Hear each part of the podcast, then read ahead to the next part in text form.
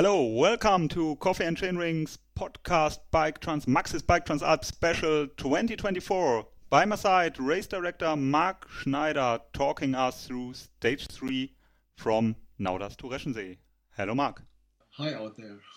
Yeah, hi everyone. Um, 50 kilometers, 2000 meters of climbing, level four of five. Um, adventurous trail sprint stage. Something you would agree to, Mark? Not a sprint stage. the climbs are too hard for a sprint stage, so it's quite challenging, uh, quite compact, compressed. Uh, experience um, on about 50 kilometers, 50 kilometers. So the factor kilometer uh, altitude per kilometer is quite high, and um, so it's still a challenging stage, even if we only ride 50 kilometers. So we start from Nauders as we did last year to Reschensee as we also did last year. But what's the difference and what's the same? Um, the stage is mainly the same as last year. Changed one or two things uh, because it was a really cool stage, very um, mountain biking character stage, and so I led most of the um, the stage as last year. change one or two things to to uh, describe the um, the stage uh, part by part. So we started Nauders um, going directly up on a beautiful um, panoramic road above now. This is called the uh, Obere Pitsche and going climbing to a small village called Stablis, first on on gravel, then a bit on the road, a small road, and going up uh, to a to um, um, panoramic section, Walder Voralm it's called, at an elevation of 2,000 meters. The climb is not too steep, it's quite easy. The first one, uh, so you collect about six to 700 meters on the first climb. We have a small descent that's quite interesting. You know, the trail is like a, a, a dirt track in the meadows, um, and uh, it's a bit like in the upper section it's like um, slippery when wet. It's meadow it's a meadow track and in the lower part it's like um, rough gravel track very bumpy. So uh, quite tactical but nice cool uh, riding down to Goldseehütte.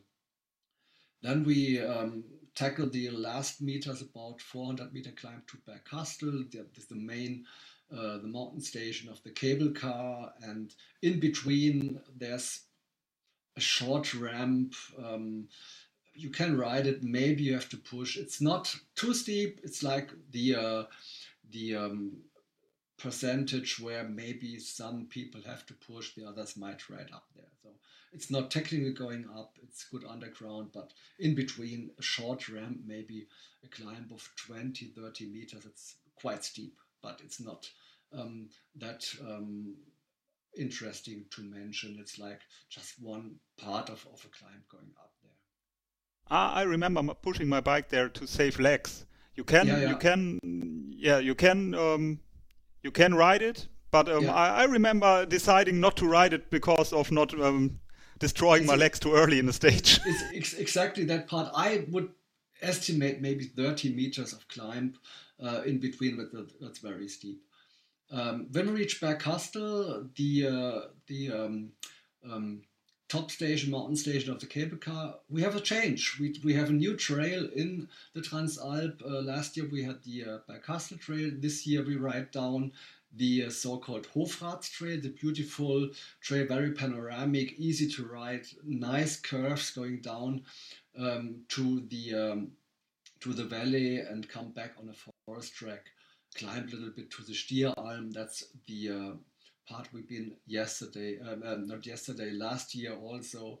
And um, then we have that beautiful um, trail over the Plamort, the uh, high meadows above the uh, valley. It's like easy riding, bit up and down in the meadows. It's really beautiful. Reach the uh, uh, Austrian-Italian border and going down towards the uh, Lake Reschen on a forest track and the upper section on the Plamort, you have a really, really gorgeous view into the mountains with the Ortler, the highest peak of Tyrol, in front of you, and underneath you have the uh, Lake Reschen. That's a really, really beautiful spot. Uh, the yeah, most beautiful spot of that stage, definitely. uh, when we coming down to Reschen, there's a small climb in, between and a quite cool descent. It's like a mix in between a trail and a forest track, dirt track, going down to Lake Reschen. Nice riding going down there. Um, and then we reach the shore of Lake Reschen, climb up to the Reschener Alm, not too steep that one, but uh, even maybe five, six hundred meters of climb small descent on a forest track and the last meters to the uh, second um, mountain station, second hub of the uh, Enduro Trail um, region at Schöneben, maybe 300, 300, meter climb to that highest point. And then we tackle uh, the spin trail, upper and lower section. And that's a cool trail. It's a typical trail of that region, not too technical, but you have these roots and rocks in between it's uh, let me say they don't do too much about the trails. They leave it a bit natural and uh, and for me that that's cool mountain biking. You have to be very active.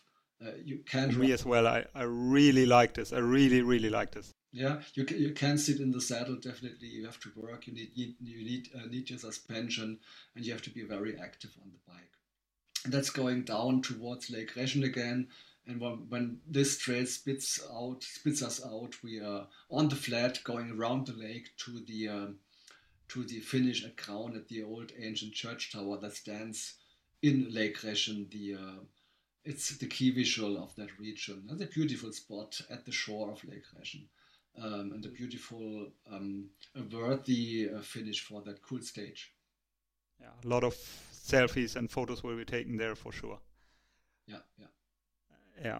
Um, yeah, really, I really like the stage. Um, the um, three country enduro um, trails always a place to go, um, place to to spend your mountain biking time, not only during Transalp. And I really like that you rediscovered or discovered this region in the last years. Uh, that's always um, one main highlight of of Transalp for me. This this this trails.